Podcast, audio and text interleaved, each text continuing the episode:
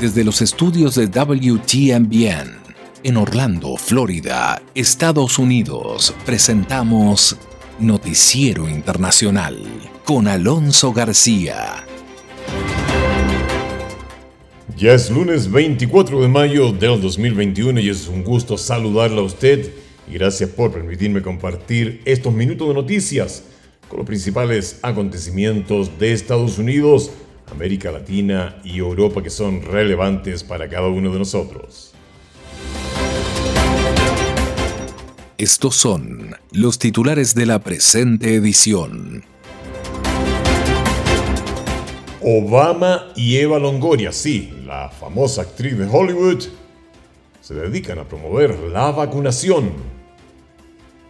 Y tenemos también un completo reportaje sobre el tráfico de drogas y personas, que son los desafíos que existen en el Comando Sur y países aliados de la región. Tenemos también un reportaje desde Venezuela, la crisis económica que se está viviendo. Vaciar la casa para llegar a fin de mes. Así es, tenemos un despacho increíble de la situación que se está viviendo en Venezuela. Además, ¿qué están diciendo los Centros para el Control y la Prevención de Enfermedades acerca de las vacunas contra el COVID-19 para niños y adolescentes? Y una entrevista que es genial compartirla acá en Noticiero Internacional. El famoso actor Eugenio Derbez habla sobre cómo la pandemia afectó a su familia y ya se están preparando en el hemisferio norte para la temporada de huracanes 2021. Si está en Estados Unidos y piensa viajar a Estados Unidos de vacaciones, ponga mucha atención a la información que estaremos dando con John Burnett. Y como invitada especial para el día de hoy tenemos a Verónica Arroyo, quien es asociada de políticas públicas para América Latina en Access Now, quien nos va a dar información importante y nos va a poner en contexto acerca de la situación de las nuevas normas de WhatsApp. Esto y más, aquí en Noticiero Internacional.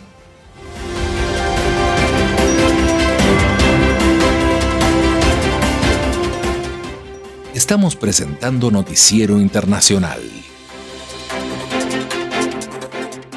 un recorrido por los acontecimientos que son noticia en Estados Unidos, América Latina y el mundo.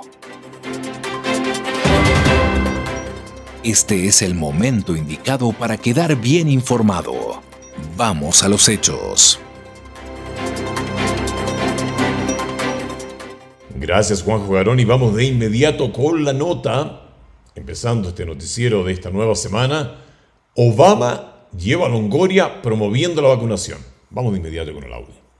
El expresidente Barack Obama y la actriz Eva Longoria se sumarán la semana próxima a un chat por redes sociales sobre las vacunas contra el COVID-19 y cómo la enfermedad afecta a las mujeres, en particular a las de color. Las organizaciones Made to Save, United States of Women, Supermajority y el Departamento de Salud estadounidense serán los anfitriones de la reunión que se transmitirá el lunes por Facebook Live. Los organizadores dicen que el evento es parte de una semana de actividades para responder a las inquietudes de las mujeres sobre las vacunas, alentarlas a vacunarse y ayudar a otros a hacerlo. Made to Save es una campaña nacional de educación que busca crear confianza pública en las vacunas contra el COVID-19 junto con United States of Women, forman parte de Civic Nation, presidida por Valerie Jarrett, quien fue asesora de la Casa Blanca durante la presidencia de Barack Obama. Y quienes están muy preocupados son precisamente las autoridades de Estados Unidos. De hecho, el tráfico de narcóticos y de personas en el hemisferio norte son desafíos bastante grandes que debe de asumir en este momento el llamado Comando Sur de Estados Unidos junto a países aliados de la región. José Pernalete, en Miami, entrevistó al jefe de esta estratégica sede militar estadounidense y al comandante de la Marina, que es encargado de las operaciones hacia América Latina. Vamos con la entrevista. Este viernes, el almirante Craig Fowler, jefe del Comando Sur, ratificó que naciones como Honduras, Guatemala, Colombia, Brasil, Argentina y Chile son sus más fuertes aliados en la lucha contra los desafíos medulares que enfrenta la región después de China que son organizaciones transnacionales criminales, que son organizaciones criminales asesinas, que controlan territorios y que están muy bien financiadas e incluso también enfrentamos mucha corrupción. En entrevista con Voz de América, también el nuevo jefe del componente de Marina en el Comando Sur, general David Belón, destacó la trascendencia del continuo trabajo en equipo entre todas las fuerzas militares del hemisferio contra las organizaciones que también guardan estrecha relación con el terrorismo. Entendemos que estas amenazas generan debilidades en la región y socavan las democracias y además otros gobiernos quieren aprovecharse de nuestros amigos en la región. Así que nuestro mensaje es que los estamos observando y juntos vamos a enfrentar estas amenazas. El almirante Fowler advirtió que la situación de Venezuela permanece bajo la lupa del Comando Sur por la inestabilidad que produce en la región. Lo que está sucediendo dentro de Venezuela es esencialmente un Estado sin ley, con el ELN, con las FARC que están ganando territorio y que trabajan directamente con el régimen de Maduro para su propio beneficio y el sufrimiento de su pueblo. Por otra parte, tanto el almirante Fowler como el general Bellón enviaron un mensaje al pueblo de Venezuela a raíz de la crisis sociopolítica interna de ese país y del éxodo de sus ciudadanos. Y cuando veo al pueblo venezolano, al pueblo colombiano, los veo como nuestros vecinos, como buenas personas, que tienen valores alineados con los nuestros, que son la libertad, la libre expresión, los derechos humanos, y nuestro mensaje es que estamos con ustedes. Sabemos que están sufriendo y estamos con ustedes en busca de esa libertad en el futuro y espero que encontremos ese camino. Yo diría que los venezolanos creen en la libertad. Nosotros entendemos que Simón Bolívar creía en la libertad y ustedes están dispuestos a sacrificarse por la causa de la libertad y nosotros estaremos siempre con ustedes. Ambos altos oficiales también afirmaron que el COVID se ha convertido en otro elemento de debilidad en las naciones del continente. Viajamos ahora a Venezuela. ¿Qué le parece a usted esta situación? La crisis económica en Venezuela ha llevado a cientos de ciudadanos a vender sus objetos usados como electrodomésticos y joyas para llegar a fin de mes. En el último año los precios en el país sudamericano aumentaron, escuche bien, 1.370%. Esto según el Observatorio de Finanzas, lo que mueve a ciudadanos a deshacerse de artículos de valor para atender las emergencias. Nunca, nunca me imaginé verme en esta situación de que ya yo no, sinceramente no tengo ingreso, ni siquiera para poder comprar un mercado. Zaira compró esta espaciosa casa en Caracas en 1999, cuando trabajaba en el Banco Central de Venezuela. Sus ingresos de entonces permitían pagar vajillas de lujo y joyas que ha tenido que vender para salir de imprevistos. Pero hoy no es mucho lo que puede cubrir con su jubilación de 10 dólares por mes. Bueno, una de las mm, motivaciones más que me, llevó a vender el oro que yo tenía era para reparar el techo de la casa. Y en otras oportunidades, bueno, sí hemos tenido que deshacernos de, otras cosas para poder mm, este, completar la cesta básica. La hiperinflación que suma tres años y medio ha provocado que los salarios y las pensiones sean insuficientes para sobrevivir, por lo que algunos como Miriam buscan opciones para pagar sus alimentos y medicinas. Pues he vendido es puros adornos televisor, ya también he vendido. O sea, lo que yo pueda vender y de prendas y todas. Víctor se resistía a vender los instrumentos que utiliza para esculpir obras de arte. No tengo ingreso, yo soy artista. Pero lo poco que gana atendiendo un kiosco en Caracas lo forzó a tomar una decisión.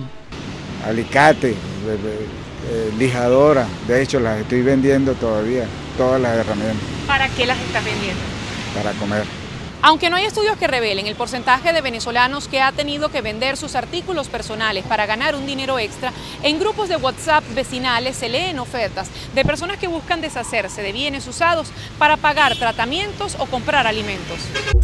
Y mientras en nuestra querida Latinoamérica aún se sigue viendo cuándo, cuándo los adultos jóvenes se van a poder vacunar, ya en Estados Unidos, los Centros para el Control y la Prevención de Enfermedades recomiendan que todas las personas de 12 años de edad o más se vacunen contra el COVID-19 para protegerse contra el coronavirus.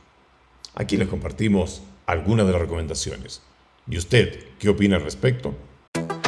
Si bien la cantidad de niños infectados por el COVID-19 es menor en relación con los adultos, los niños pueden infectarse, enfermarse y propagar el virus. Los Centros para el Control y la Prevención de Enfermedades de Estados Unidos, CDC por sus siglas en inglés, recomiendan que todas las personas de 12 años o más se vacunen contra el COVID-19. Los niños de 12 años son elegibles para recibir la vacuna contra el COVID-19 de Pfizer BioNTech.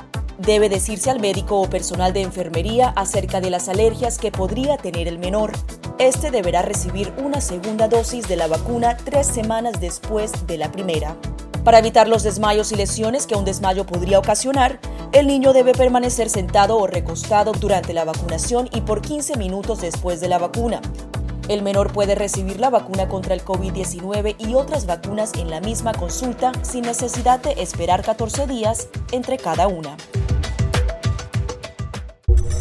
Pasamos a esta nota de Verónica Villafañe, quien conversó con el famoso actor Eugenio Derbez y su esposa Alessandra Rosaldo acerca de la aventura que ellos han captado en cámara, recorriendo diferentes lugares, recorriendo en Estados Unidos. Esto lo tenemos en varias OTT, bueno, en una OTT específicamente, no lo voy a mencionar. Y esta vez, durante la pandemia, eh, alcanzó el COVID-19 a uno de sus hijos. Vamos con esta entrevista que está muy entretenida, que hizo Verónica Villafañe al actor Eugenio Derbez y a su esposa sobre su recorrido por Estados Unidos en un camper. Esta es la primera vez que estamos todos juntos. La pandemia casi obligó a Eugenio Derbez y su familia a cancelar sus vacaciones y la segunda temporada de su popular show de viaje con los Derbez, hasta que se le ocurrió explorar los Estados Unidos en un camper. Para todos fue una sorpresa conocer lugares como Yellowstone, Glacier National Park, que son dos de los lugares más hermosos que hemos visto en nuestra vida. Y si no hubiera sido por la pandemia, nos hubiéramos ido a Tailandia o a Japón la pandemia también afectó a la familia cuando su hijo Badir dio positivo, tema que se toca a fondo en la serie. Obviamente la preocupación de que estuviera sano fue muy, muy, muy impactante para mí. Me, tuve que contener para, para no enojarme más porque de verdad eh, lo, lo considero una responsabilidad porque él además no se cuidó. ¿Sienten que este viaje en particular los unió más como familia? Sí, yo creo que sí, yo creo que sí. Para mí como madre, eh, regalarle a Aitana esas memorias en su infancia, con papá, con mamá, con sus hermanos, conociendo lugares diferentes, nuevos, simplemente darse la oportunidad de viajar en familia es una bendición. Aún no se sabe si los Derbez irán en una tercera aventura juntos. Por lo pronto, Eugenio y su productora están en plena producción de una nueva serie de televisión y una película. Afortunadamente hay mucho trabajo y todo producido por nosotros. Viviendo en Estados Unidos o pensando viajar a Estados Unidos en vacaciones, ponga usted mucha atención porque los expertos pronostican una temporada de huracanes para el Atlántico más agitada de lo normal. Vamos con el informe de John Burnett. La temporada de huracanes 2021, que se inicia el primero de junio y se extiende hasta el 30 de noviembre, tendrá un 60% de probabilidades de ser más activa y que cuente con un número de ciclones por encima de lo normal. La Oficina Nacional de Administración Oceánica y Atmosférica de Estados Unidos reveló su pronóstico oficial el jueves con una probabilidad de entre 13 a 20 tormentas con nombre de las que al menos 10 podrían convertirse en huracanes y de estos 6 serán huracanes de fuerza mayor, es decir, con categorías 3, 4 o 5 con vientos de 177 kilómetros por hora o más. Ken Graham, director del Centro Nacional de Huracanes de la NOAA, dijo que este sería el sexto año consecutivo en que la administración anticipa una temporada de huracanes por encima de lo normal. Seis años seguidos hemos visto sistemas antes de la temporada de huracanes en el Atlántico. La mayoría de esas tormentas no son muy fuertes, pero aún podrían traer fuertes lluvias que podrían traer esas ráfagas de viento y algo de esa marejada ciclónica. Pero todavía estamos viendo las tormentas más fuertes en el periodo de agosto, septiembre y octubre.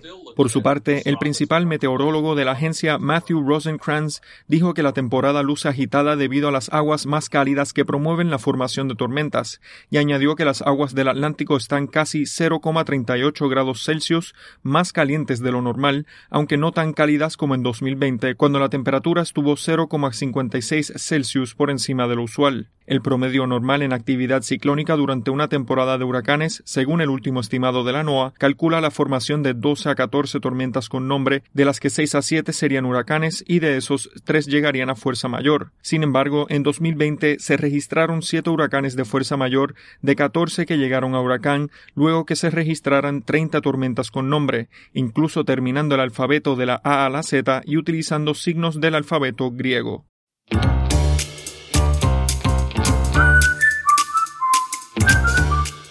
cuál es el próximo estreno, qué sucede con tu artista favorito. Nos vamos al mundo del espectáculo y del entretenimiento con Leonardo Bonet desde Washington, D.C.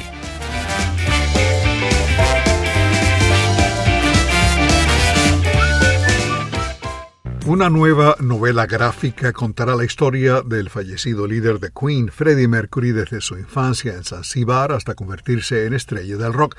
Z2 Comics sumó fuerzas con Universal Music Group y Mercury Songs Limited para realizar Freddie Mercury, Lover of Life, Singer of Songs, descrita como la primera novela gráfica que rinde homenaje a una de las figuras más destacadas del mundo del rock. El libro se publicará en noviembre.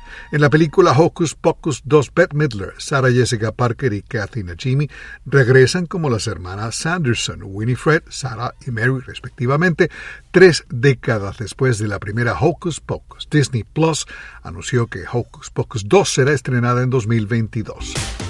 Aha The Movie, un documental sobre la icónica banda de pop noruega, será estrenado en el Festival de Cine de Tribeca en junio 12. El éxito de la banda Take On Me y su video pionero de animación de bocetos, continúa siendo una de las canciones más reproducidas y uno de los videos más reproducidos de las últimas décadas. El documental narra la historia de cómo tres jóvenes llevaron el tema Take On Me al número uno en Estados Unidos en el año 1985. Aha, The Movie está dirigida por Thomas Robson.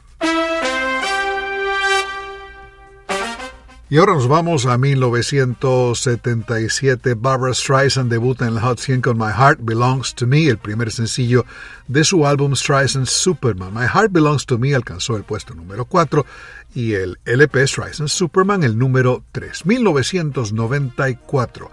Los BC52 estrenan Meet the Flintstones en las 100 calientes. BC52 fue el alias momentáneamente de los B-52 para el propósito de este sencillo que fue tomado de la película The Flintstones, Los Picapiedra, protagonizada por John Goodman. También fue una versión del tema musical de la serie de televisión de la década de 1960.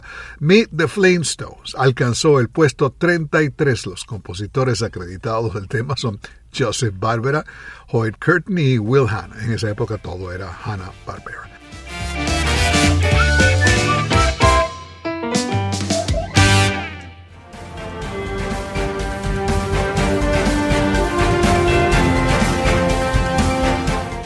Llegamos así al término de la edición de Noticiero Internacional, una producción de la WTMBN, presentado a usted por Latino Tuner, por cortesía de su radio favorita. Nuestro agradecimiento a Broadcasting Board of Governors por el apoyo que nos da con corresponsales en los lugares de los hechos para llevarle la nota importante a usted. A nombre de todo el equipo, le deseamos un maravilloso lunes y una extraordinaria semana.